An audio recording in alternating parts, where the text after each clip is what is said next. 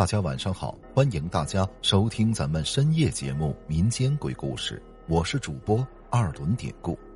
今天咱们要讲的这个故事名字就叫《白手绢》。这件事儿过去快六年了，但每次想起这件事儿，总让我心中充满迷惑。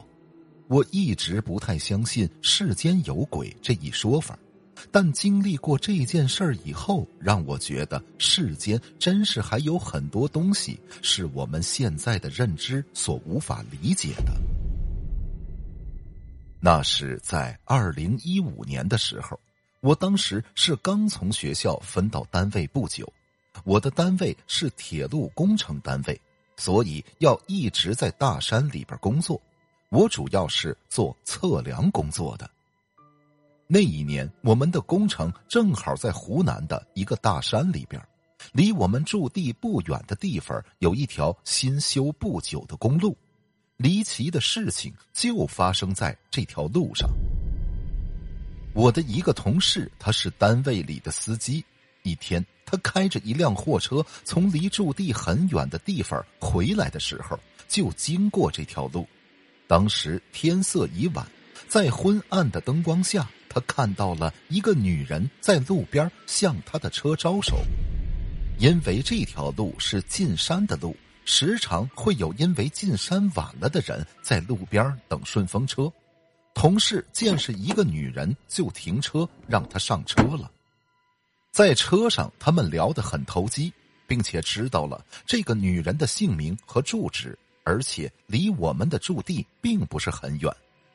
当车到一个岔路口的时候，女人要求下车，同事呢难免有点依依不舍，女人便把身上的一块白手绢送给了他，并且告诉他有机会可以随时到他家里来找他。这一块手绢让同事心中有了无尽的想法。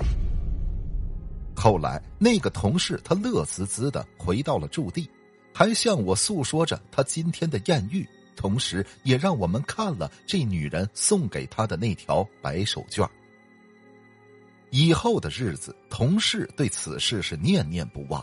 一晃大概过了三个多月吧。有一天，因为我要到工地儿去测量，就让这个同事送我去。而这个测量的地方就离那个女人所说的村庄不远。同事一听，非常的高兴。当我把所有的测量工作做完之后，便跟同事呢一块儿去了那个村庄。在我们打听这个女人所提供的姓名和地址的时候，村里边的人总以一种很奇怪的眼神看着我们。后来经过一番努力，我们终于找到女人的家里，但是出来迎接我们的是一个五十多岁的阿姨。经介绍以后，我们得知她就是同事遇见的那个女人的母亲。可是，当她听到我们来找她女儿的原因，并看了同事带来的那条白手绢以后，阿姨很惊讶的看着我们，随后她便失声痛哭起来。我们当时也很纳闷这是怎么回事呢？在我们的询问之下。他把我们带到了他家的客厅里边，进去之后，我们仅仅是往里看了一眼，也就是这一眼，让我们的心都提到了嗓子眼儿。只见客厅的中间放着一张桌子，桌子上摆着一张遗像，同事一眼便看出遗像上的人就是他那晚遇到的女人。原来那个女人已经死了。之后，在我们的追问下，阿姨告诉我们，这个是她的闺女，生前是一个养路工人。一年前，他们镇里要修一条进山的路，因为要开山放炮，他女儿便在一次放炮的事故中被炸死了。当地有个习惯，横死不得入家，所以就把他埋在了路边上，因为他的脸是炸烂的。所以就用一张白手绢把他的脸盖上，而那条白手绢就是同事手里现在拿着的这条。听着这些不可思议的事儿，着实让我们回不过神儿来。我扭头看了看同事，他已经是满头的冷汗。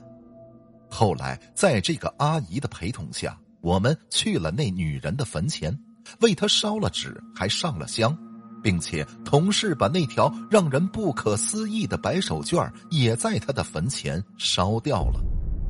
此后，同事不明原因的大病一场，后边就回家休养了。而我便带着这个让人不可思议的故事工作到了现在。期间，我也告诉过很多的人，但是没有几个人是真正相信的。今天给大家讲了这个故事，只是让大家也看看咱们生活的这个世间，那当真是无奇不有啊。好了，今天的这个小故事咱们就讲到这儿了。还是希望大家能通过订阅、点赞、转发、评论本专辑来支持一下咱们节目，分享故事、进群聊天，您都可以加 PPT 五九二八八。节目最后，典故再次感谢您收听咱们民间鬼故事。那朋友们，咱们就下集再见。